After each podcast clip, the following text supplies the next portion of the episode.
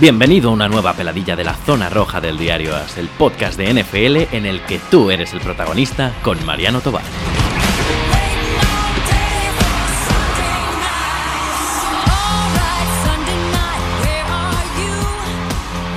Muy buenas a todos.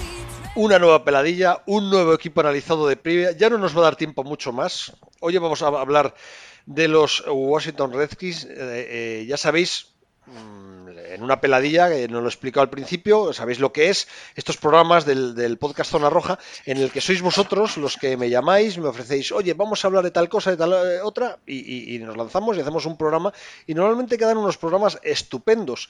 Espero que paséis lo mismo con, José María Romances. ¿Qué tal? ¿Cómo estás, José María? Hola, buenas noches. Eh, ¿Que tú eh, estás dónde? Yo estoy en Barcelona. En Barcelona. Íñigo Maisterrena. ¿Lo he dicho bien, Íñigo? Lo has dicho perfecto, buenas noches. ¿Y tú dónde estás? Eh, yo soy de México y, vivo en México y he estado toda la vida en México. Pero en México, Ciudad de México.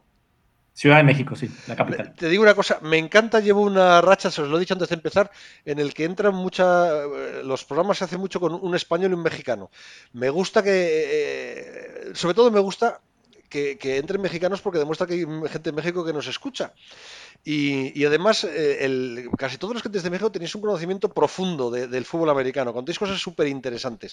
O sea que, Íñigo, te he puesto el listón alto, pero es que es verdad, la gente que desde México contáis, ayer grabé una peladilla sobre los Raiders, entró eh, un, chaval de Raider Nation México, qué tío más fenómeno, que nos explicó cómo están los Raiders y qué cosas más interesantes contó.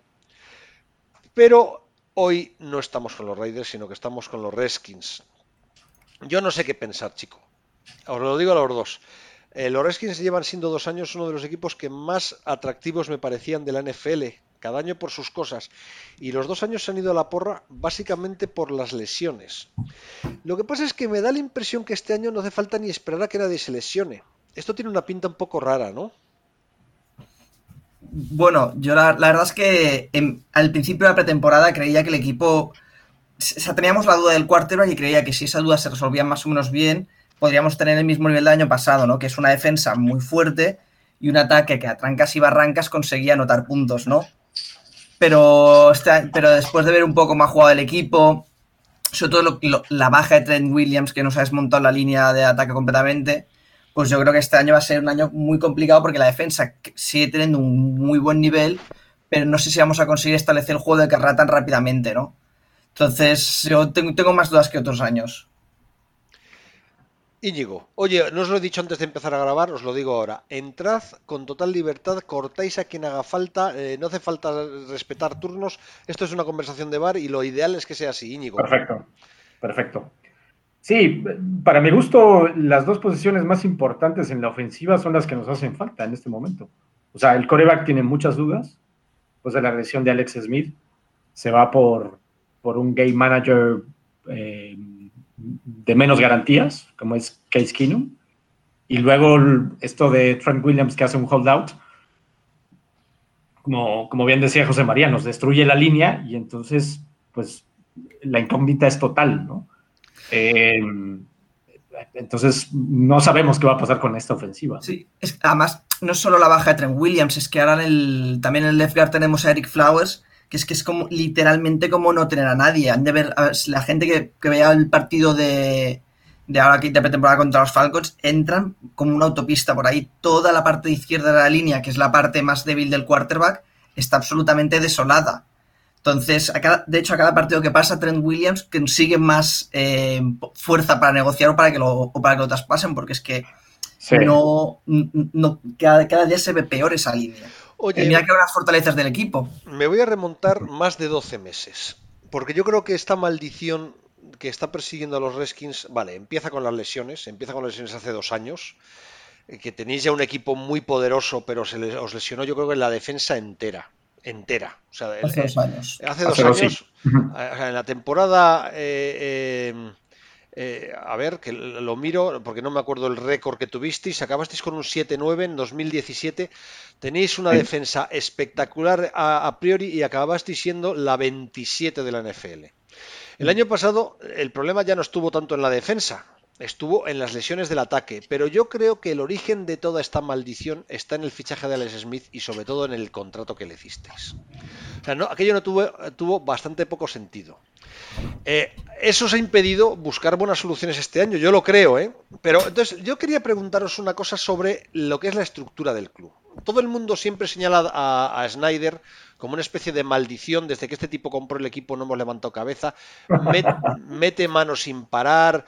A mí me da la impresión de que el Snyder de ahora no tiene nada que ver con el Snyder de cuando compró el equipo. Me parece que, ahora mismo Snyder se ha convertido en una especie de punching ball. O sea, que es al que todo el mundo acusa, pero yo no creo que Snyder haya intervenido en las decisiones de esta, de esta franquicia deportivas en los últimos tres o cuatro años. Me da la impresión de que no tiene mucho que ver.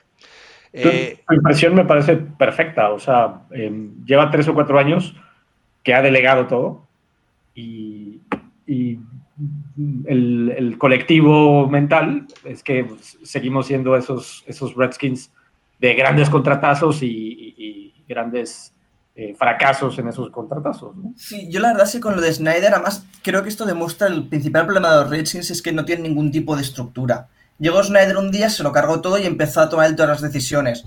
Después se dio cuenta que no tenía ni idea y se lo pasó a otro. Y después, cuando esto tampoco tiene ni idea, se lo ha ido pasando a otro, ¿no? Y que a tres o cuatro años estamos volviendo a reformular el plan y eso hace que no, que no consigamos avanzar.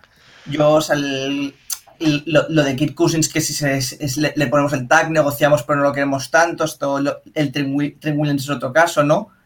Eh, no me sale el nombre del general manager que teníamos, o sea, Scott McCullough, ¿no? El que se echaron de malas maneras.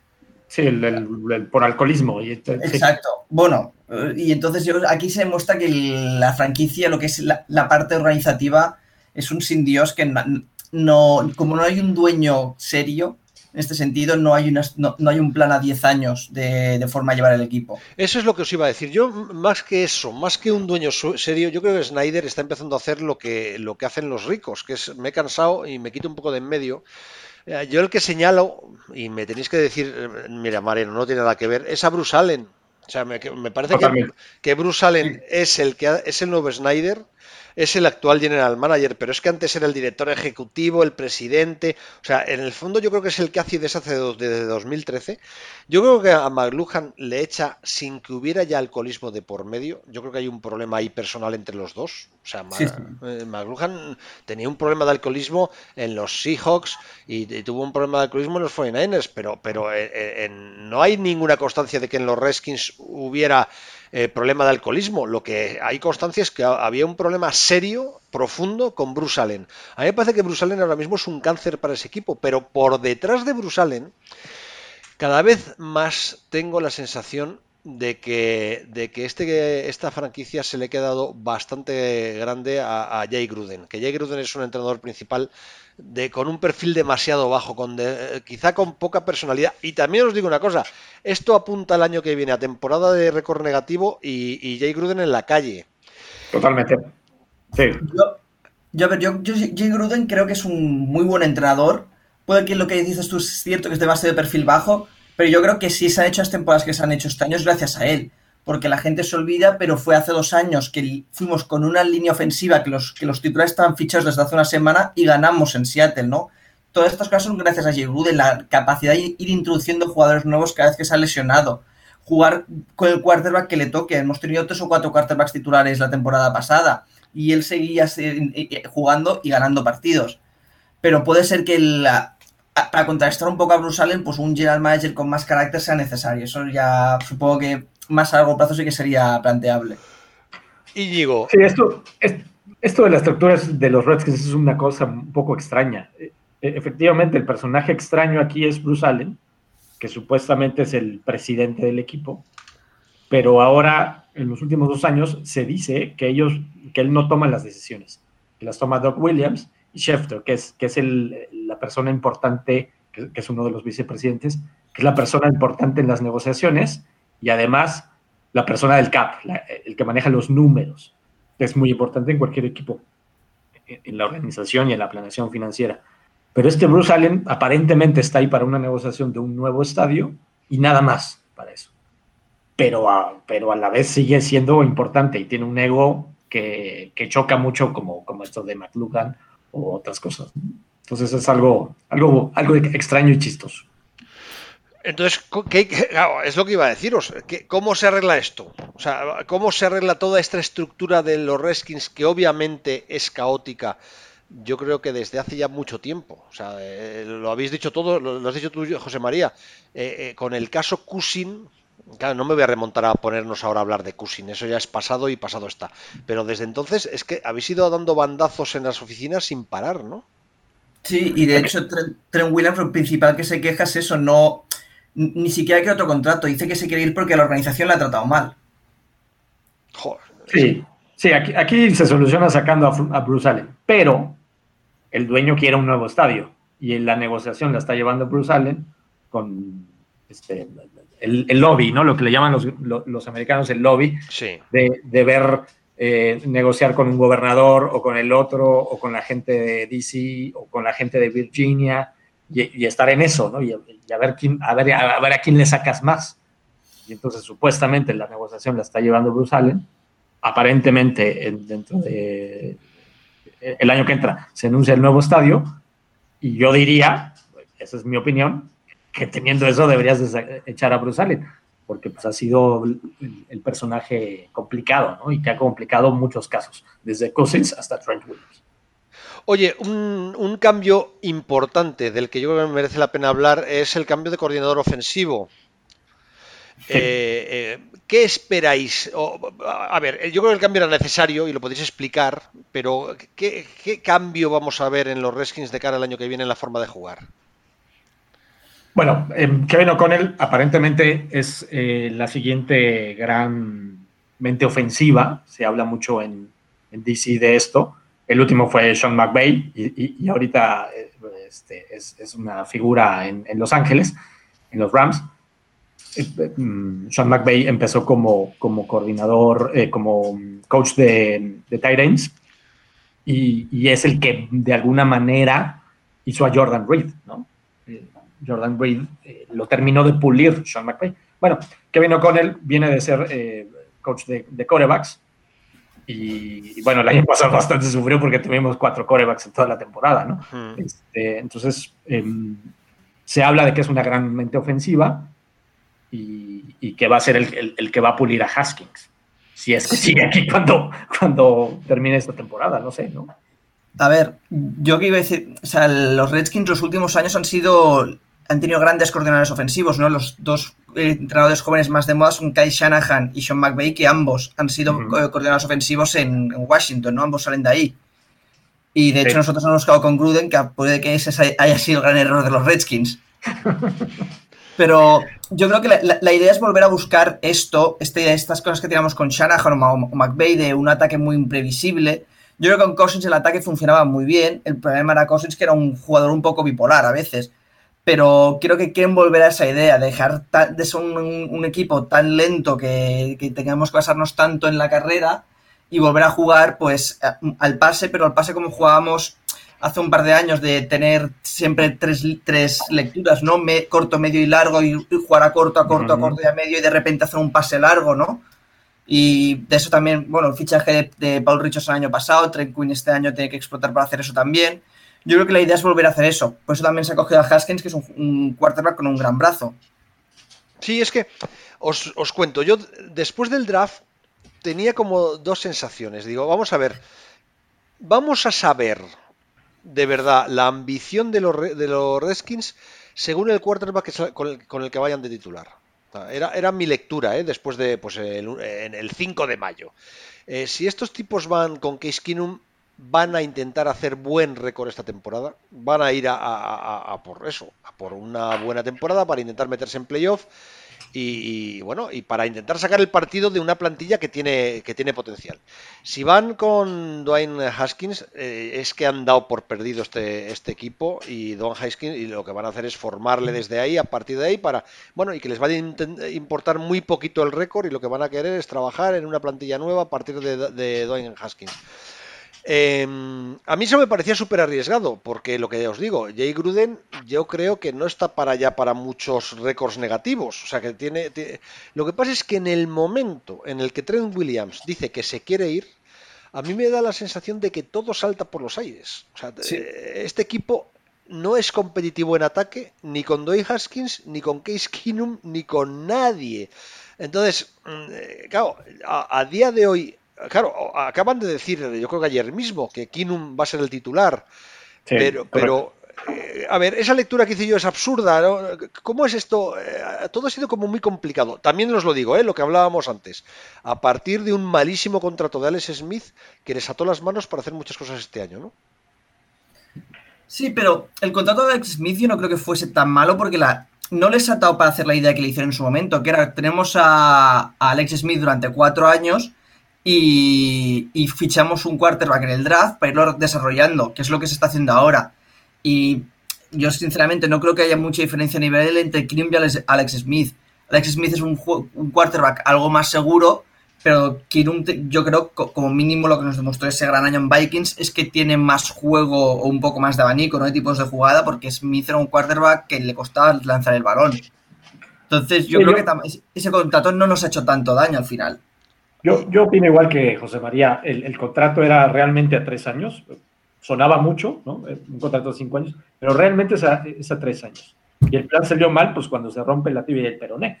Entonces, o sea, la mala suerte o, eh, no haberlo protegido bien en esa jugada eh, contra, contra Texans. el plan yo creo que era draftear este año o quizás el que sigue y entonces que, que se replicara lo que pasó en Chiefs con, con Mahomes. ¿Por qué no teníais ¿Por qué lo tenéis tan claro con Dwayne, Haskins? O sea, fíjate hasta el punto que lo tenéis claro, que él viene de Ohio State y en tercera ronda cogéis a un receptor de Ohio State. O sea, es que no solo le cogisteis a él, sino que dos elecciones más allá buscáis un receptor que, al que ya conociera y con el que se sintiera a gusto. ¿Por qué esta, esta apuesta tan fuerte por Haskins? ¿Qué han visto en Haskins? Yo creo que es el sistema ofensivo. Debe de encajar perfectamente en el sistema ofensivo de Jake Gruden y Kevin O'Connell. Eh, para mi gusto, fue, fue evidentemente la, lo que vieron todos los scouts en, todo el draft room. Se vio a, Dwayne Haskins y, por supuesto, como dices, se vio a Terry McLaurin para que, para que el sistema en el que funcionó este, Dwayne Haskins se replicara ahora en Washington. Porque Dwayne Haskins tiene nada más un año de titular en, la NCAA. Entonces, o sea, el video es nada más de un año, ¿no? El, video que tenemos disponible es nada más de un año. Entonces, hay unas ciertas dudas de si pudiera funcionar en otros sistemas. Y, me parece que fue el, jugador elegido este, desde el principio. Fue el coreback que más les gustó. Sí, yo volviendo a lo que un poco lo que hemos dicho antes, ¿no? Yo creo que están intentando volver a, tener un, ataque más dinámico, más rápido, más vertical, como teníamos con McVeigh y con, y con, eh, y con Kai Sahan, ¿no? Este, él, no es un quarterback especialmente preciso, no, no, sabe leer muy bien aún porque acaba de ser de un sistema de, un sistema de college que es bastante, bastante, sencillo, pero sí que tiene un gran brazo y un brazo muy rápido, ¿no? Tiene un, un, release bastante rápido, creo también. Entonces yo creo que está, por eso lo tuvieron tan claro. Dijeron, oye, necesitamos un quarterback moderno de los que se llevan ahora para eh, intentar a, tener un sistema de ataque más moderno. Es que lo del año pasado era fútbol americano de los 90. Era carrera, carrera, carrera y, sin, en tercera y larga pase, a ver si teníamos suerte. El año pasado era horrible. Pero era horrible cuando eres el primer equipo de la división eh, con, con, Alex Smith. Era horrible. O sea que, además yo... Eh, pero, pero es que jugaban fatal. O sea, que además ganaban los partidos porque ganaron, empezaron ganando pero eran unas victorias de verdad, de, chiripa, eh, rocambolescas, eh, era todo como, como qué mal juegan estos tíos. O sea, que ya no es un problema. Claro, luego llegó la línea ofensiva, se fue al carajo, y porque claro, lo de McCoy es un chiste. O sea, que haya habido el más mínimo detalle de que McCoy podía en algún momento jugar en este equipo, o sea, que McCoy no haya sido, es que McCoy es para cortarlo, McCoy es muy malo, es que ha sido toda la vida muy... Pues porque no está sano, porque si no es el quarterback titular en la semana 1, y eso lo han dejado muy claro. O sea, ni Kinum sería titular ahora mismo, estaría McCoy por delante de él. El único motivo por el cual no va a jugar la semana 1 es porque está lesionado aún. Sí, o sea, a ti Mariano no te gusta, pero, pero a Jay Gruden sí le gusta. ¿Por qué? Pues, pues, no lo sabemos, pero, pero bueno, a él sí le gusta. Vamos a ver, ya lleva años, sabe, sabe el sistema y es lo único que tiene bueno, aparentemente. Sí, Yo creo que además eso le, Gruden le da mucha importancia al sistema, que conozca el sistema, lo ha repetido mucho, y a Hanskins no lo va a poner hasta que no lo vea muy seguro en el sistema. Por tanto, podemos tener, yo creo que fácilmente media temporada de Kinum, por muy mala que sea. Íñigo, ¿tú dejarías a McCoy simplemente ponerse la camiseta de los Redskins o, también te parece como a mí una herejía? No, me cae bien, pero, pero sí, no, es un coreback para ser titular. pero vamos, es que no es un, coreback y nada más. Y nada más. Yo creo que McCoy no ha tenido nunca nivel para jugar en la NFL. Es un señor muy majete, muy bajito y, con muy poco brazo. Entonces, lo de majete creo que le está llevando muy lejos, pero todo lo demás no sé dónde lo han sacado. Ya sé que estoy un poco agresivo, pero es que me parece increíble que McCoy siga ahí. O sea, de verdad. Yo creo que debe ser un tío muy listo y que debe aprender muy bien los sistemas y debe estar todo el día hablando de fútbol con el entrenador. Y dices tú, como es muy majete, pues oye, lo tenemos aquí, que tampoco era mucho ruido de quarterback 2. Pero realmente no, no da el nivel, no, ni, ni para quarterback suplente. Pero bueno, las dos otras veces que ha salido, hasta que se ha lesionado, eh, ha, cumplido con el listón, ¿no? Pero McCoy... Vive de una, vive de una victoria en, la, en, los Redskins, de una victoria en, en Dallas, que se le ganó en, en un, en un este, Thanksgiving. Sí. Eh, porque estaba lesionado este, eh, Griffin tercero y estaba, este, estaba Mal Cousins, este, había interceptado muchas veces y, todo esto, y, eso fue en 2013 o 2014, ¿no? estoy seguro, y de esa victoria vive porque se le ganó al gran rival, ¿no? Entonces, eh, bueno, ha tenido dos o tres juegos buenos con, los Redskins en, lo que va de su carrera, ¿no? Creo que en toda la NFL. Pero vamos, es que me habéis asustado. Entonces, José María, ¿el día que se recupere va a ser el titular? No, ya no creo, o sea, porque él dijo que el principal motivo por el cual, y de hecho muchos periodistas decían que podía ser así, que tener tres quarterbacks titulares. Las dos primeras semanas McCoy, mientras Kinum acaba de, entender el sistema, después vendría Kinum y después Haskins, ¿no? Yo creo que si empieza Kinum ya no lo va a sentar. Ah, es que Yo opino igual. A ver, Íñigo, ¿tú a quién quieres ver de va titular en la semana 1? ¿A quién querrías ver? A Haskins. ¿Tú quieres que salga Haskins? Me, encantaría ver a futuro, pero, pero entiendo por qué se, va por Keenum. Este, a mí me gustaría Haskins, eh, por ya, por soltarlo y, al final del día, pues si no tenemos left tackle, pues, pues órale, veamos a futuro, porque este, este chico nos puede dar 10 o 12 años al menos este, a futuro. Pero entiendo por qué se va por Keenum. Oye, Íñigo, te veo muy optimista con Haskins. Hazme una descripción, ¿cómo juega este tipo? ¿Cuáles son sus virtudes? ¿Cuáles son sus defectos? Porque te veo súper eufórico.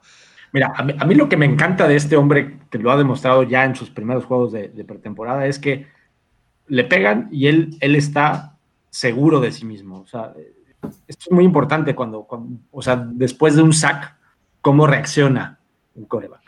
Y entonces lo, han capturado dos o tres veces y él sigue en lo mismo, o sea, sigue queriendo aprender. Esa es, la primera que me gusta, que, lo he visto en juegos de pretemporada. Y la otra es que en absolutamente todos los, los entrenamientos que han tenido el equipo, ha sido el primero en llegar y el último en irse. Ha, ha, tenido intercepciones, como todos en los entrenamientos, pero se queda a entrenar lo que le hace falta. Y entonces eso, eso habla de, de la visión que tiene, ¿no? Hace, mm, después del primer juego de pretemporada, él, tuiteó que mm, una cosa así como que esto no era una carrera de velocidad, sino una carrera de fondo. O sea, esto apenas empieza y empecé muy mal, empecé con dos intercepciones, una de ellas pick six, pero esto va para largo y apenas estoy aprendiendo. Entonces, a mí me gusta la visión y, esa mentalidad que tiene. Pero vaya, entiendo perfecto por qué se va por qué pero vamos a ver, este chaval, ¿qué, virtudes tiene? Ya hablo en el aspecto técnico. O sea, yo lo de la profesionalidad, a mí, cada vez que me decís que lo que os más os gusta de un jugador es que llega el primero a entrenar y el último a, y se va el último, está muy bien, está muy bien, pero al final es lo que se le pide a un rookie. ¿eh? O sea que. Pues, sí, claro. Eh, cuestiones, cuestiones físicas, eh, la fuerza del brazo. Tiene un cañón de brazo, un cañón y el pase largo este, tiene muy buena precisión para, para ser rookie y la precisión que tuvo en la NCAA. Todavía no sabemos si va a tener esa misma precisión en la NFL, porque, porque cambia, ¿no? Pero esas son las dos cosas que más me gustan así. O de- sea, lo, lo mejor que tiene es un brazo súper potente y mucha precisión en el pase largo. Sus mayores defectos a día de hoy. Le cuesta mucho leer. Sí, las lecturas. Las lecturas en NFL me, parece que son las que más le están costando trabajo. Si se va, este, si la defensa está en, personal o está en zona y este tipo de cosas. Y eso es lo que en estos dos, tres juegos eh, de pretemporada, eh, yo le he visto como que le hace falta. Pero eso lo tiene que aprender en, el, cuarto de, de videos. Entonces, sí, sí, te voy a decir una cosa, si tiene problemas de lecturas, primero, para mí es uno de los eh, defectos más graves para de cualquier eh, jugador. Entiendo que el pase, el paso de, de- ¿Este es capaz de jugar antes de center o, detrás del center o tiene que jugar en shotgun? Hola, Sí, sí, sí. Sí, sí, sí. Puede jugar detrás del center. o sea, juega sin problemas problema. detrás del center. O sea, él, él puede jugar en play action, puede hacer jugadas, eh, o sea, no es un jugador de con el perfil moderno de necesito estar en shotgun, necesito tener perspectiva. Eh, eso ya es un paso adelante, pero vamos, por todo lo que me estáis diciendo, Haskins no está para jugar de titular eh, ni a hoy, ni probablemente como muy pronto hasta noviembre diciembre, entonces. Entiendo lo que me dices, porque le, le hace falta esa lectura de, de- de defensas. Pero, Sí. pero yo lo pondría viendo a futuro, ¿no? Ya. sí, Claro. sí, yo- co- como he dicho, o sea, Gruden además no lo va a saltar, no lo va a sacar hasta que él tenga muy metido eh, la- el sistema de cómo quiere jugar él y cómo ha de, ha de ir desarrollando las lecturas dentro del campo. Yo- a- hemos de recordar que él solo ha tenido un año de titular en la universidad y ni siquiera tiene eh, experiencia universitaria, entonces, y se le nota porque las lecturas, los fallos que hace son fallos que un universitario con experiencia no puede hacer pero también es cierto que su curva de aprendizaje está siendo muy rápida. La- el- no ha hecho los, este tercer partido no ha hecho los errores del primer partido, ¿no? Y yo soy un poco más optimista. Yo creo que a principios de noviembre ya lo podremos ver jugando. Bueno, pues mira, Yo creo que yo creo que Jake Gruden se está jugando el puesto y por eso va por Case Keenum y no lo va a poner en ningún momento. Porque si lo pone, pues es, es, es parecer que está, entró en pánico, ¿no? Claro. Entrar en pánico es como perder el control de tu puesto, que es el head coach, y es decir, bueno, pues ¿para qué lo tengo? ¿no? Lo lo tengo aquí para que, me, para que me controle todo. Entonces yo creo que no va a jugar a menos de que se lesione Case Keenum, toco madera, que no, que no nos pase. Es que Sí, pero es que, que creo que Kinum no ha- es- a mí Kinum me ha dejado muy, muy decepcionado. Yo no pondría la semana 1, eh, incluso a Haskins, porque es que Kinum no me ha demostrado nada hasta pretemporada. No me ha demostrado que pueda dirigir el ataque mejor que Haskins. Y puestos a tener dos, dos, dos tíos que no te, no, te, no te sumen en el quarterback, pues tener al joven que por lo menos aprende.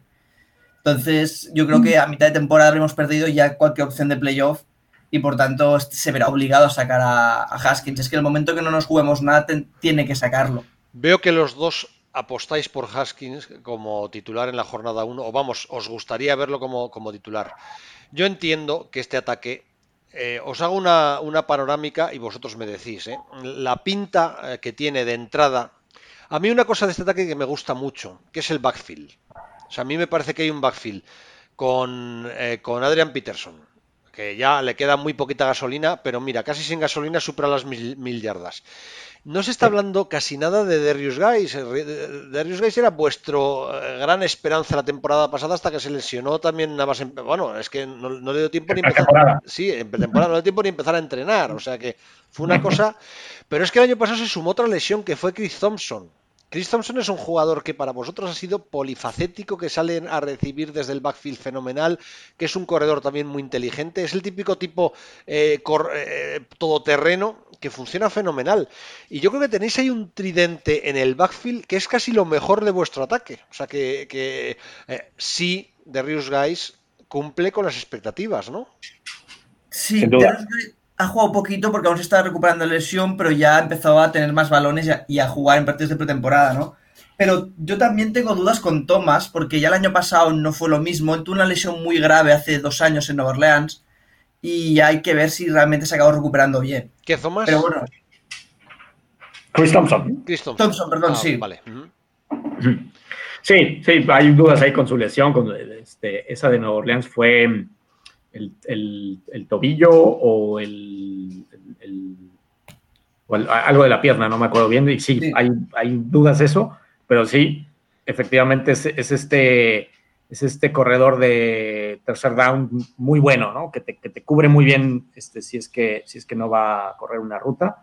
Este, protege muy bien al coreback, pero a la vez eh, rapidito y ágil, que, que puede hacer las, las pantallas muy bien y, y, te da bastantes yardas estas que, que mandas a los corredores, a, los receptores todos en largo y, generas un hueco en las primeras 10, 15 yardas. Es que, no hay que olvidar que el año pasado no estuvieron ninguno de los dos, ni Chris Thompson ni Darius Guys. Uno desde prácticamente finales de septiembre de Thompson y el otro en toda la temporada, se lesionó en pretemporada. Y luego tenéis otro drama este año y es la, eterna lesión de Jordan Reed, otra conmoción después de un golpe de verdad de juzgado de guardia en el partido. Eh, fue, fue horrible el de pretemporada. Yo no sé cuántas conmociones lleva ya Jordan, Jordan Reed. Siete. siete. en, su, en, su, en, su, en, su, carrera, siete. O sea, Jordan Reed para mí es un Tiden élite, pero no lo ha podido demostrar por las lesiones. O sea que y desde hace ya bastante tiempo no existe. Yo creo que Jordan Reed debería retirarse. No sé si va a volver a jugar este año. Yo, eh, vamos, es que el, yo creo que está para retirarse. Además, lo pensaba el domingo. Eh, el anuncio de Andrew Luck lo mismo puede provocar una especie de oleada de retiradas de jugadores de, con este perfil, con el perfil de Jordan Reed, mira, no puedo más, ¿no?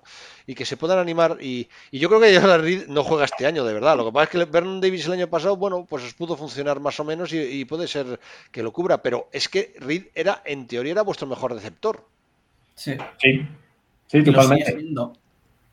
Sí, y, y en los campamentos se le vio muy bien en el, en el juego, lo poquito que jugó se le vio bien.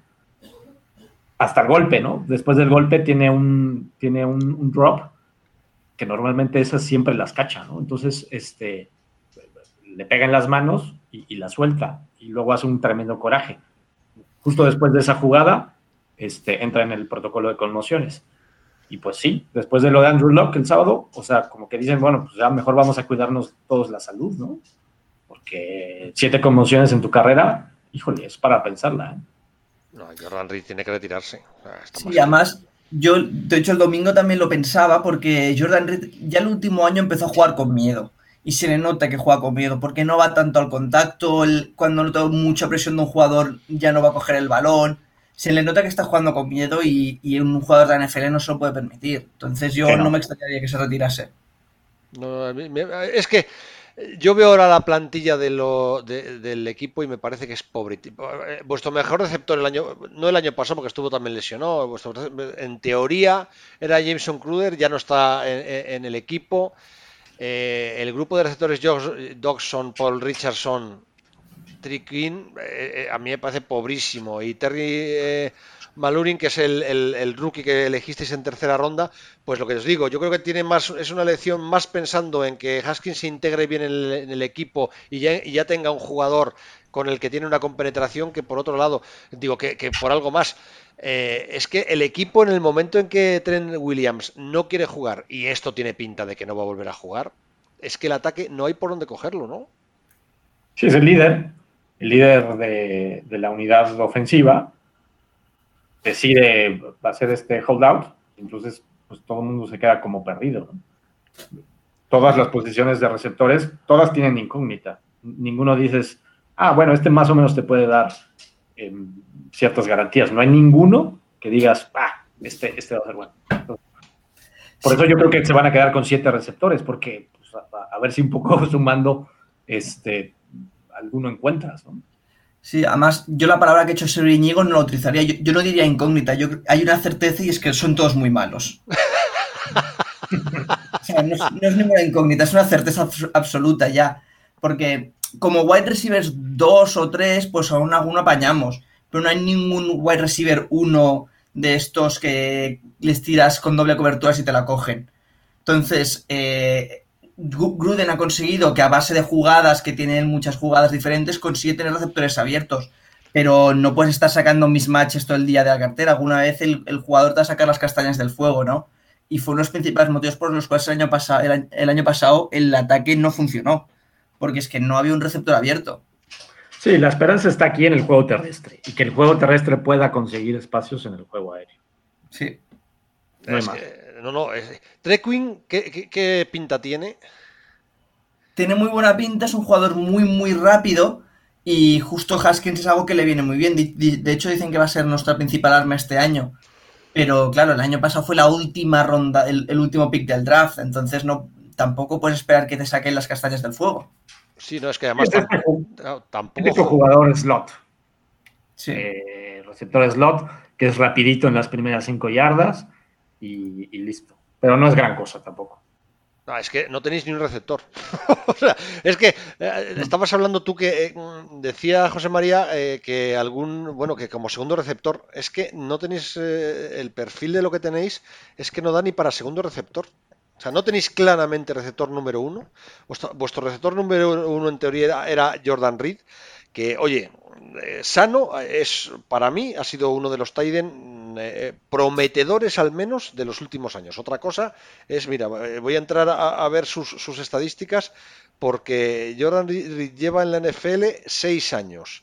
empezó con 500, 500, en su tercera temporada en 2015 llegó a las 952. Eh, o sea, es que eran unos números de Tiden brutales y la, progresión se veía venir, pero es que desde entonces no levantó cabeza. Ha sido, eh, pero mala suerte toda la del mundo. Pero es que no tenéis ningún receptor con, capacidad para llegar, ya no digo a las mil yardas, a las 700. Y, es que no hay, no hay grupo de receptores. O sea, es una cosa, es un vacío. Sí, porque además nuestro receptor que más está probado es Paul Richardson, que es un receptor que va en largo. Y si no tenemos línea, porque como hemos dicho, la parte izquierda es nula, tampoco vamos a tener tiempo para que, para que corra la distancia necesaria para conseguir espacio. Entonces ahí tenemos un problema gordo. Oye, también os digo una cosa, con si Trent Williams estuviera, la línea es buenísima, ¿o no? Bueno, el problema también viene siendo Eric Flower, que, que lo tendríamos que cortar, pero literalmente cortar a trozos, porque es que realmente no, no sirve para nada. Es que todo el mundo entra por ahí y, en uno contra uno, ya ni te digo el apoyo, no, cuando le toca salir para eh, segunda, a segunda línea para hacer bloqueos en la carrera tampoco lo hace bien. Realmente está siendo un bust increíble. Y ahí... yo estoy yo estoy seguro que el, puesto a Eric Flowers se lo gana Wes Martin, que es, sí, sí, el estoy, novato de este año. Estoy convencido que lo cortan, ¿eh? que no, llega al roster de 53 Eric Flowers. Pero, pero Wes Martin, una elección de cuarta ronda de este año, eh, está, eh, ¿está ya como para poder jugar de titular? Es que Eric Flowers no está para jugar de titular ni de suplente ni de nada. Es que, es que realmente, no, no quiero parecer exagerado, pero es que lo está haciendo muy mal pero muy mal. Estamos recibiendo mucha presión por ahí. Y, claro, lo unes a que unos mejores left tackles de la liga también falta. Eh, teníamos unas mejores líneas el año pasado y de repente de la noche a la mañana ha desaparecido entera. Pero a Red Flowers le han fichado en esta offseason, ¿no? Sí, sí. Y, lo van a cortar igual. Pero ¿para qué fichar un jugador así? Es que además estaba mirando y independientemente de todo el lío de quarterbacks, es obvio. Eh, que este ataque tiene unos agujeros muy grandes, eh, pero, pero tremendo. Y, tampoco es que hayáis, más, más allá de, la elección de en primera ronda del quarterback y de, y de en tercera ronda de un receptor, es que tampoco habéis hecho grandes esfuerzos, al revés, habéis perdido jugadores. O sea, habéis perdido a Jameson Cruder, habéis perdido a Maurice Harris, habéis eh, perdido a habéis perdido Mm, bueno, básicamente esos. Yo creo que es muy obvio que este equipo necesitaba muchos más refuerzos en, en off-season. ¿No tenéis dinero para nada? No, no había mucho dinero. Los contratos de Reed, eh, Alex Smith. Alex Smith, Norman, también Josh Norman, al final es un, es, creo que este año era el año que más cobraba de su contrato multimillonario, ¿no? Entonces este año íbamos muy ligados con el CAP y todos los refuerzos tenían que venir a través del draft y más que refuerzos de jugar ya han traído futuras promesas, ¿no? Pues tanto el quarterback, eh, como hemos dicho aquí también, eh, McLaurin, son jugadores que han de dar su mejor versión de aquí dos o tres años. Y a Landon Collins también, que se le dio un contrato de seis años. Es que al, final el resumen, o sea, eh, la verdad es que el resumen del ataque es bien sencillo. O sea, tienes un, no sabes qué quarterback tenéis, no lo sabéis. Podéis jugar con McCoy, con Kinum o con Haskins. Eh, por lo que veo, la afición quiere Haskins. Por lo menos ver futuro, eh, por lo menos eh, ir haciendo. Tenéis un coordinador ofensivo, además especialista en quarterbacks. O sea, estáis pensando directamente en que esta temporada está perdida y que lo que tenéis que hacer es trabajar en un quarterback. Tenéis un backfield que tiene buena pinta, pero con dudas. Con Peterson, que ya no le queda gasolina, con Thompson, que todavía arrastra lesiones, y con Guys venido de una lesión. No tenéis receptor número uno no tenéis receptor número 2. Tenéis muchos receptores número 3. Tenéis una línea ofensiva que la izquierda es un desastre si no está Trent Williams. Y estando Trent Williams, aún así, todavía puede sufrir. Y sí que se salva, porque eso ya era bueno, el lado derecho de la línea, ¿no? Ese es el resumen del ataque, así en, frío, ¿no? Sí. sí. Y de hecho que se preparen para ver estos eh, paquetes de tres tight ends tan divertidos, ¿no? Que son siempre lo que quieren los aficionados, porque vamos, va a ser carrera, carrera, carrera, y que reciba Vernon Davis o Jordan Rich está sano. Oh, pues eh, por este lado del, equipo, o sea, por esta parte, es equipo de 0-16.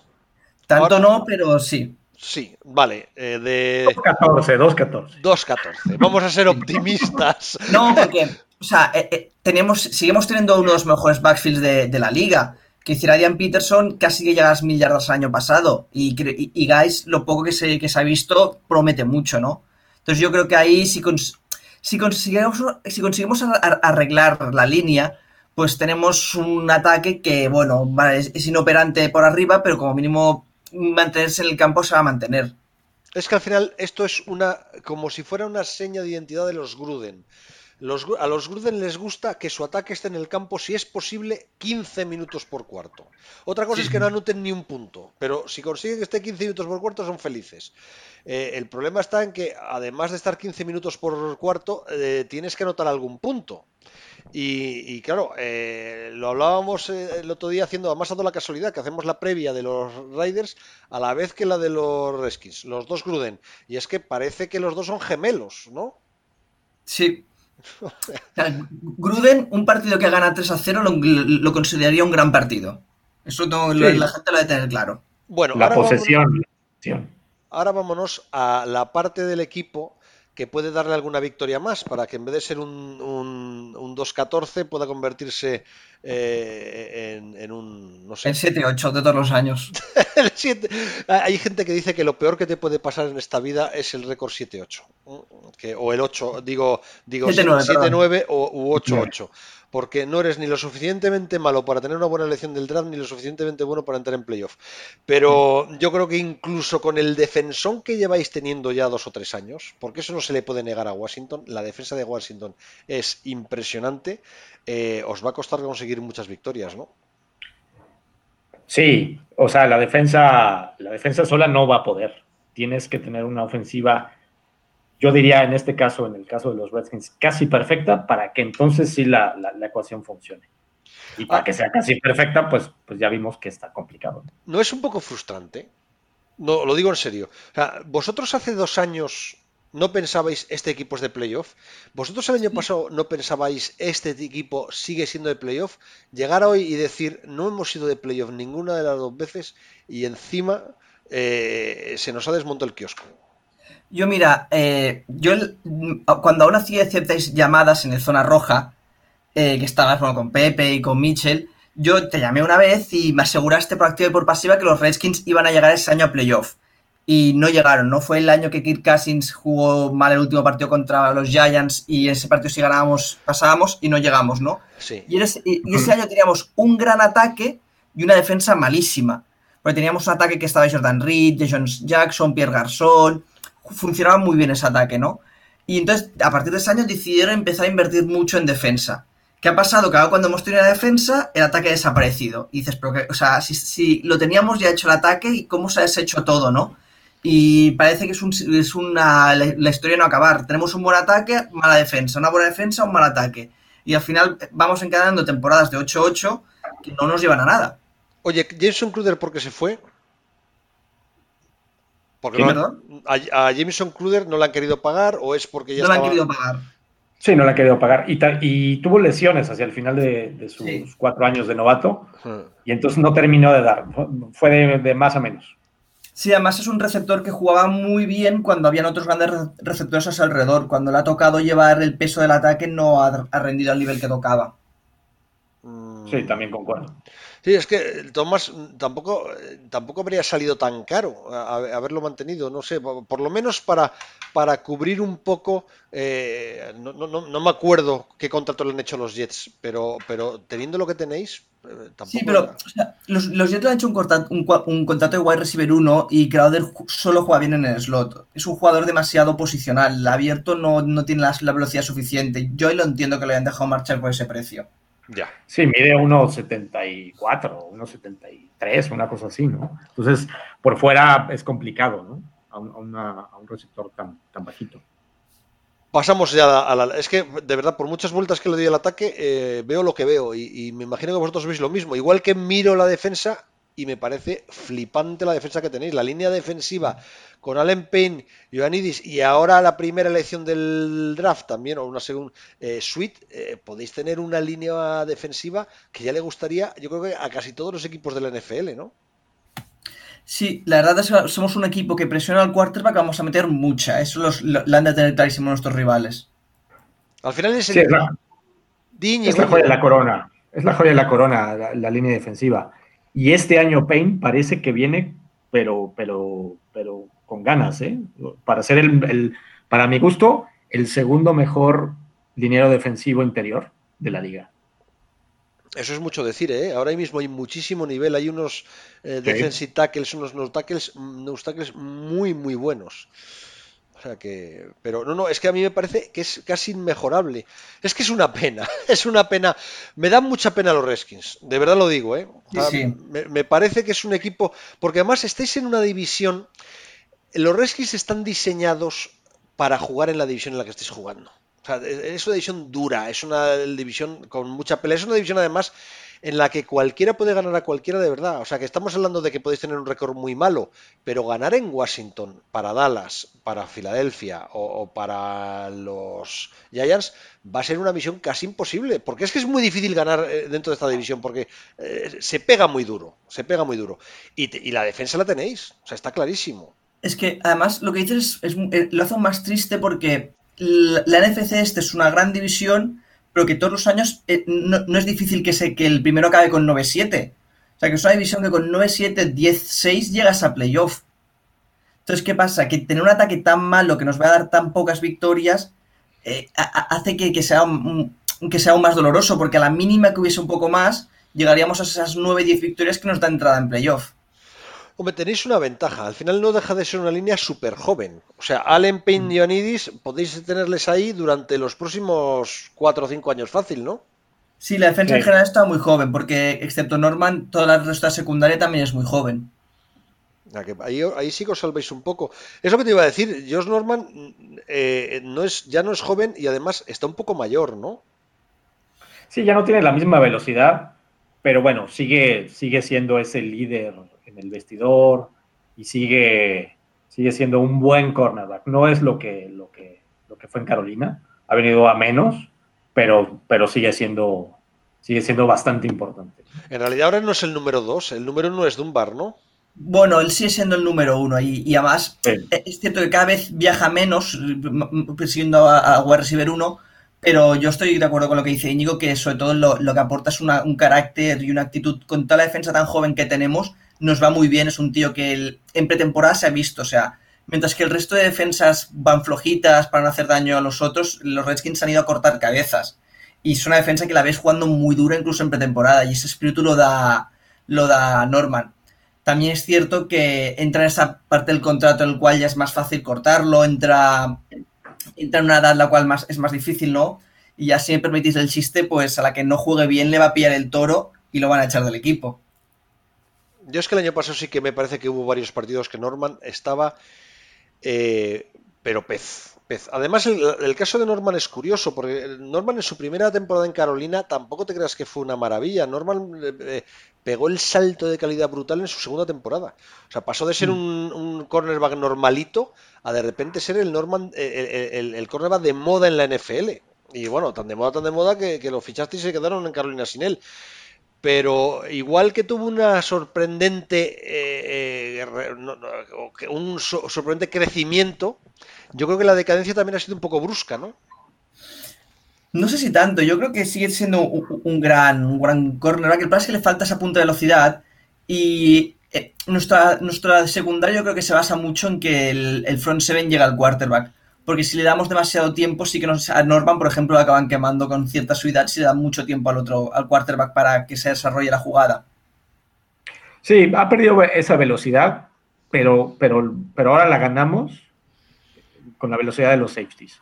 Sí. Eh, no tanto Landon Collins, pero sí Monte Nicholson y Troy Apke aportan esta velocidad que necesitamos para apoyar a, los dos cornerbacks que en, en nombre a hombre no son, no son, no es su mejor virtud, pero en zona sí, sí trabajan mucho mejor. Es lo que iba a deciros.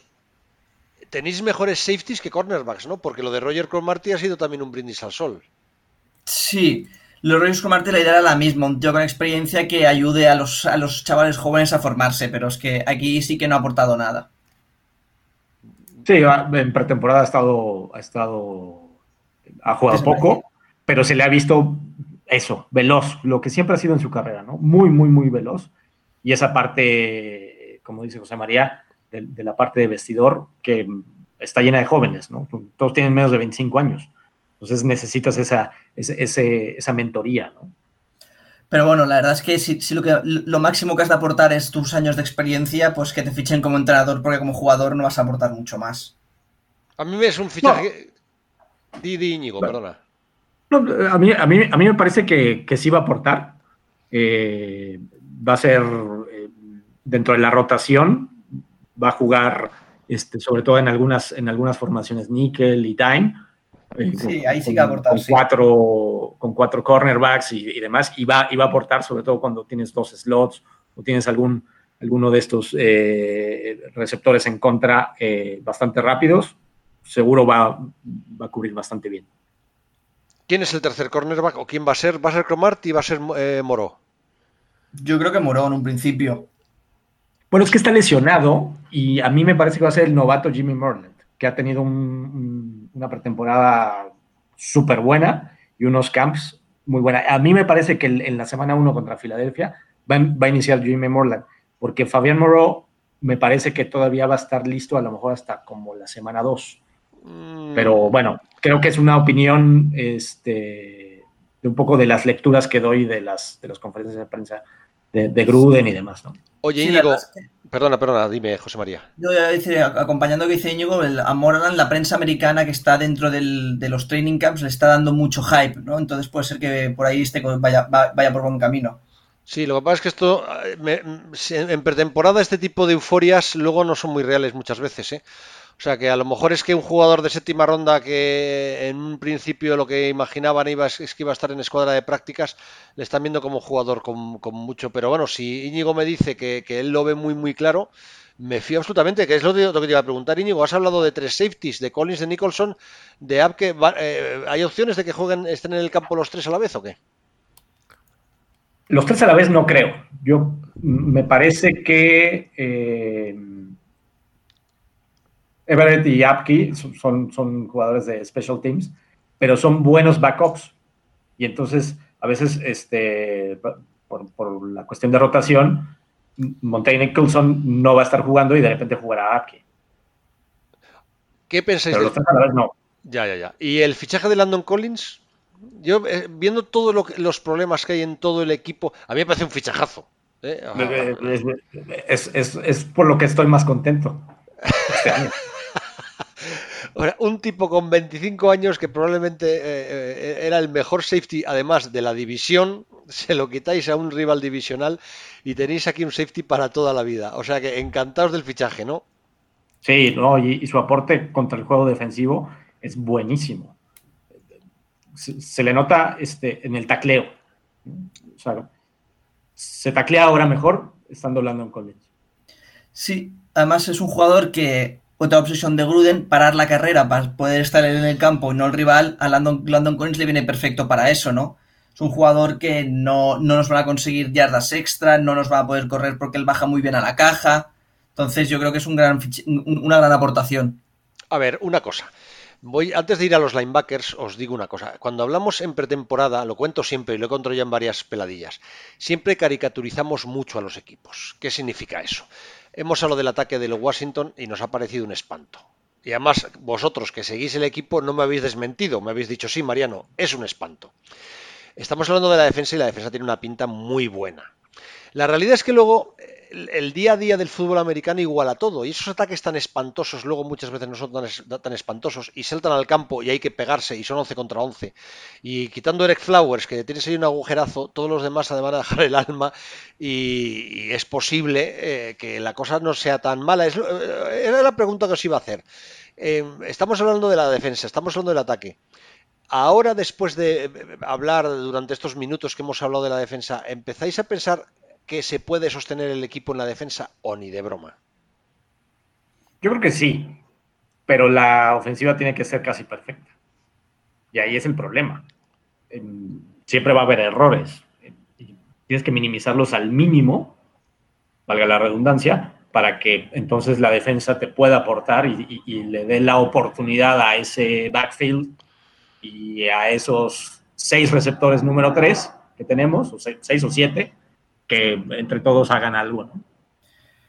Sí, yo además cuando empecé la pretemporada creía que el equipo podría, como he dicho, con nueve victorias puedes competir por la NFC este. Yo creía que podíamos competir por ella con un quarterback mínimamente operante como Kinum, que nos pudiese conseguir primeros downs extra con sus, con sus piernas, dos o tres receptores que diesen un poquito de nivel, pero la verdad es que los partidos me han dejado bastante decepcionado. Puede ser que lo que digas tú, Mariano, que los caracter, caracterizamos mucho, ¿no?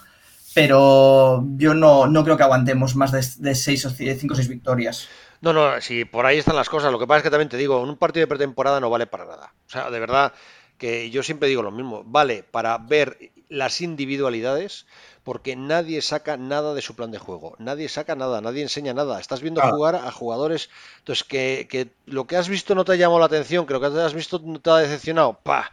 Es que eh, lo que tienes que mirar es al jugador en. Yo veo muy pocos partidos de pretemporada, porque además al final es muy difícil. Tienes que. Mm, a ver cómo lo explico. Es, eh, Íñigo, es más fácil ver los cuatro partidos de pretemporada solo de Washington, fijándose en los cinco o seis jugadores en los que te quieres, te quieres eh, fijar, que, ver, porque es que no vas a ver nada más. Y eso es una labor que solo puede hacer eso, vosotros, José María Íñigo, viendo los partidos de Washington.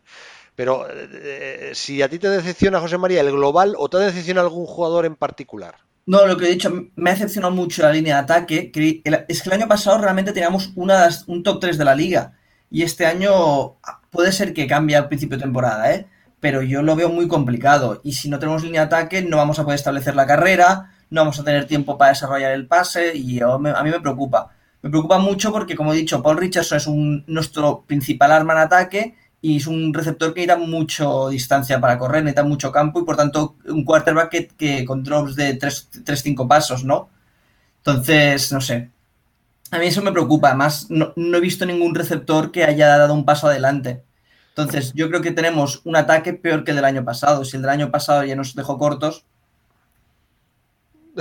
Sí, sí, en la pretemporada se ven individualidades y hay algunas individualidades, dos o tres en. Sí, dos o tres en la ofensiva que, me han llamado la atención, poquito, y unas siete u ocho en la defensiva que me han llamado la atención. ¿Te ha llamado la atención? Sobre todo, hay que ver, eh, sobre todo hay que ver los rookies, que, que, no los conoces, a ver cómo se van desarrollando y contra quién se enfrentan, porque en la pretemporada a veces, hombre, este, eh, consiguió tres sacks, sí, pero a lo mejor estaba contra un tackle que ni siquiera va a ser el equipo del otro, ¿no? Entonces tienes que tener mucha perspectiva. Me has dicho que te llamó la atención mucho en defensa Jimmy Morland, que se ve que es Jimmy Morland. ¿Y en ataque quién te llamó la atención? Mira, me llamaron la atención dos receptores. Uno es Robert Davis y, el otro es Cam Sims, que en los dos están peleando el, sexto puesto. Los dos son, son los que más han destacado y los que más han jugado. Son. Uno, lleva tres años en la liga, ha estado entre Practice Squad y, lesiones y demás, y el otro lleva dos años en la liga. Esos son los dos que me, me han este, llamado la atención de parte de los receptores. Y en el último juego contra Atlanta me llamó mucho la atención de Darius Guys. Bueno. Sí, porque además Darius Guys lo han intentado utilizar bastante para el juego de pase, que es algo que Peterson no tiene tanto, ¿no? Y yo creo que ahí incluso le puede ganar la titularidad a Peterson con eso. Hombre, vamos a ver, si Darius Guys no le gana la titularidad a Peterson, apaga y vámonos. Eso también no, lo digo, digo en los primeros partidos, en septiembre incluso. Ya. O sea, eh, lo normal es que Darius Guys acabe la temporada siendo el, el- el running back número uno y si no la acaba, eh, eh, para vosotros es un drama. O sea que eh, el año pasado, por estas fechas, antes, bueno, estas no porque ya estaba lesionado Darius Guys. El año pasado, eh, después de la elección de Guys, estabais en mayo absolutamente eufóricos. Pensabais que era el tipo en el que ibais a, a- a- hacer crecer este ataque, ¿no? Oye, vamos a acabar de, con, con la defensa, en la línea de linebackers, como siempre, como siempre en los Redskins, hay que empezar hablando de un, de un lesionado, eh, bueno, pues en realidad muy pronto. Eh, Rubén Foster prácticamente desde que empezaron los entrenamientos se quedó fuera. Eh, ¿Se va a notar mucho la baja o, el grupo es suficientemente bueno? Yo creo que sí se nota, evidentemente Ruben Foster era, era, iba a ser el, líder tacleador si hubiera quedado, si hubiera, si se hubiera mantenido sano, pero se cubrió más o menos de buena manera. Este John Bostic, que, que lo eh, contrataron después de la lesión, se le ha visto bien en la pretemporada, se le ha visto rápido, que eso, es- que, que eso creo que va a ser el sello de esta defensiva, rapidez y, y fiereza. ¿no? pero mucha rapidez, se le ha visto rápido y cerca de la jugada. Entonces, y, y es el que va seguramente a, a cantar las jugadas defensivas. Entonces, por supuesto que se le va a notar porque Ruben Foster, para mi gusto, es uno de los mejores linebackers en talento, o sea, potencial de talento de la liga, uno de los cinco o seis mejores, pero bueno, ha tenido muchos problemas, ¿no? Con sus, cuestiones de drogas y este, eh, violencia y todo lo demás, ¿no? Y sus suspensiones. Pero, pero mm, los linebackers eh, van a estar bien, rápidos. Kerrigan es un buen jugador. ¿Y los demás, eh, José María? Yo, a ver, de lo que ha dicho Íñigo, destacar lo importante que de Bostic, que va a ser el que va a llevar el, micrófono, ¿no? Al final, y va, a ser el que cante las jugadas. Entonces, puede que los primeros partidos ahí tengamos algún tipo de problema, no, no, se, aca- no se acaben de quedar claros quién- la- la- las coberturas o quién cubre quién, ¿no? Pero en general, yo creo que, a ver, tenemos a Ryan Kerrigan, que es uno de los mejores parrashes de la liga. Tenemos eh, bastante fondo. Ryan Anderson se supone que está dando también un paso adelante. Yo creo que por ahí vamos a ir bien. Y el, Lo el- hace- dime, es dime. la- al final es la unidad de complemento del resto de la defensa y por tanto es obvio que va a ser la más débil, pero no creo que nos ha- no creo que tengamos ma- mayores problemas o que eh, eh, eh, haga que se hunda toda la defensa con ello. Oye, también la, la habéis reforzado con Montesuit, además, o sea que, que en teoría también debería tener, es, un, es una primera ronda. Mm, eh, pick 26, no, hemos, no, le, no le hemos prácticamente ni nombrado. Sí, se le ha visto poco eh, en la estadística. O sea, no, ha logrado ninguna captura en la pretemporada, pero lo mismo, lo que decías. La pretemporada vale para poco. Pero se le ha visto veloz. Se le ha visto que puede, que puede ganarle a los, a los tackles, ya sea el derecho o el izquierdo. Depende de por dónde, por dónde cargue. Y, y bueno, es un monstruo, ¿no? Es un, es un tipo bastante grande y se le ve, se le ve en el campo que, que es grande y, y la rapidez. El sello de esta defensiva va a ser la rapidez, por todos lados. Sí, sí. No, además, lo ha sido ya cuando, cuando habéis tenido a todo el mundo sano. Y os iba a decir una cosa, que curiosamente eh, hemos empezado el programa criticando al staff y criticando la- la- las, las oficinas, pero para todo el mundo, eh, vuestro draft, si Haskins sale bueno, mm, todo el mundo lo considera uno de los mejores drafts de toda la NFL. Eh, NFL.com lo catalogó como, como A, o sea, solo por debajo del de los Cardinals, ¿no? Sí, buen draft. A mí me parece que se consiguió bastante talento, cosas que se pueden pulir, sobre todo en las rondas medias y, bajas, que, es, que es, el objetivo, ¿no? No conseguir gente que, que nada más no, no te sirva, ¿no? Eh, en ningún año. Y bueno, se bajó por Montesuit, además de conseguir a, Haskins en, en el pico original de primera ronda. Se, se fue agresivo para tener más pass rush y bueno, a, a mí me gustó el draft pero el draft termina, ter- o sea, terminas eh, consiguiendo cosas del draft unos dos o tres años después. Ya, está claro. Además, llevamos drafteando bien muchos años, porque el año pasado con Payne y, hace dos con Allen, nuestras primeras rondas en defensa nos están, nos están sirviendo muy bien. Yo creo que por lo que sea, los últimos tres años se ha conseguido una política de draft clara y es lo que ha montado la defensa. Veremos cómo acaba. Ya, no, el problema es que se, mantengan en el equipo y que, y estén sanos. O sea, es que eh, eh, Washington ha tenido un problema de lesiones eh, que ya es crónico. Hay otros equipos que lo tienen y que son competitivos. Los Ravens mm, sufren lesiones también a gogo, pero luego son capaces de meterse en playoff. Pero a vosotros os destrozan y además suelen llegar en el peor momento. O sea, lo del año pasado, lesionarse en 10 días la línea ofensiva al completo, yo no lo había visto nunca. O sea, me pareció una cosa de, magia negra. ¿eh? Fue, fue. Oye, después de haber hecho el resumen de la, del equipo, en realidad nos estamos moviendo siempre con récords negativos me imagino que vosotros en eso sí que coincidiréis. Vuestra pelea está más por no quedar a últimos de división con los Giants que competir por los playoffs con los Eagles y los Cowboys, ¿no? Sí, o sea, los Eagles para mí son el candidato número uno de la nacional, sin duda. Y la defensa de los Cowboys es, una de las, yo creo que una de las mejores cinco de la liga, sin duda. Y tiene un ataque que, sobre todo si regresa Siki Elliott, le va a cumplir lo suficiente como para meterse a, un, lugar de comodín. Peleamos con los Giants sin duda para, para a ver si quedamos terceros o cuartos. Sí, mi pensamiento es el mismo, que hoy por hoy vamos a, intentar de quedar terceros, seis, siete victorias, pero si consiguiésemos un ataque mínimamente operante, incluso ligeramente peor que el de Dallas, yo creo que tal como es la Nacional Este se podría competir por el título divisional, solo que no veo que acabe pasando. Yo, macho, ahí, te vi, eh, ahí ha habido un golpe de optimismo que me ha molado, pero ha sido poco convincente, ¿eh, José María? No, no, no es un golpe de optimismo porque para nada creo que pase, pero es, lo que tendrá que pasar para que, para que pudiésemos competir, pero no va a pasar. A ver, eh, di Íñigo.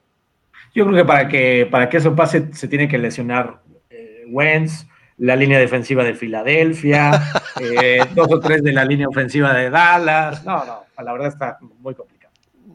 yo a Filadelfia de verdad lo veo como el candidato número uno de la nacional y Cowboys está, está cerca de ahí. A mí me parece que puede entrar Cowboys como, como sexto o quinto de la nacional. Vale, entonces ahora, ¿qué es la pregunta final? Todo está muy bien y todo se ve que está claro, que está pensado para hacer un proyecto de futuro. Este año lo damos por perdido.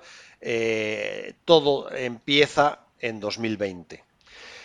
Eh, está muy bien hacer esas programaciones y está muy bien eh, todo eso, pero ¿Jay Gruden va a ser el entrenador en 2020?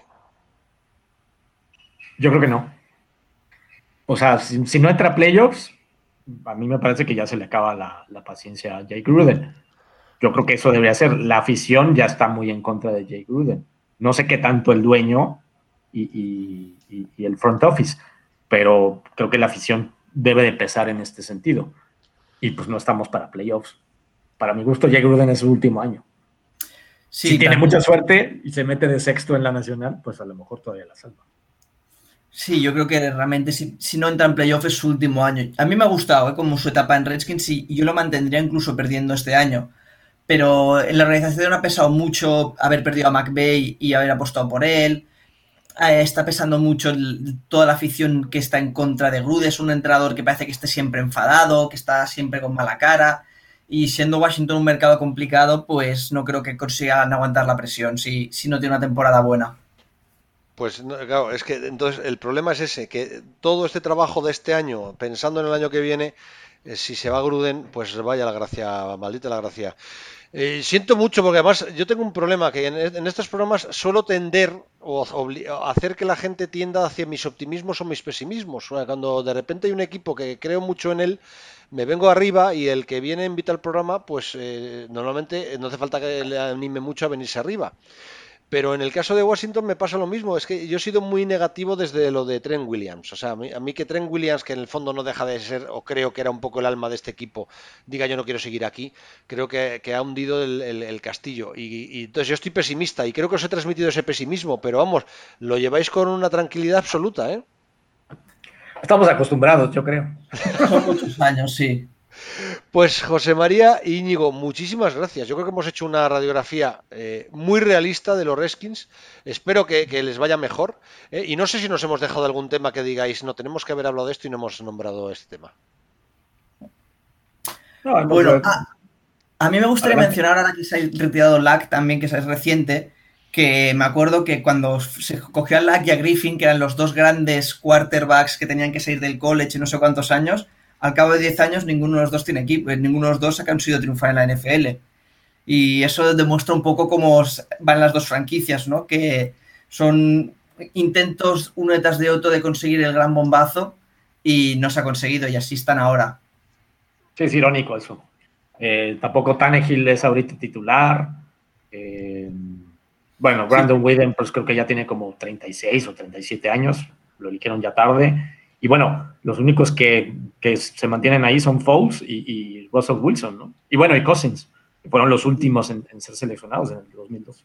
Sí, la verdad es que fue un año eh, de estos que se habla de, menuda eh, generación de quarterbacks más espectacular y luego lo ves con la perspectiva y, se ha quedado en nada. Se ha quedado en nada. lo que ha dicho Íñigo, los cuatro primeras rondas ninguno ha conseguido triunfar y los que han salido más atrás son los que han tenido grandes contratos. Sí, sí, sí, sí. Así de dura es la NFL y así de dura aparentemente puede ser la temporada para los aficionados de los Washington Redskins. José María Romances, Íñigo Maisterrena, muchísimas gracias. Lo he pasado fenomenal con vosotros hablando de los Washington Redskins. Venga. gracias a ti, Mariano. Gracias a ti, Mariano, que vaya bien.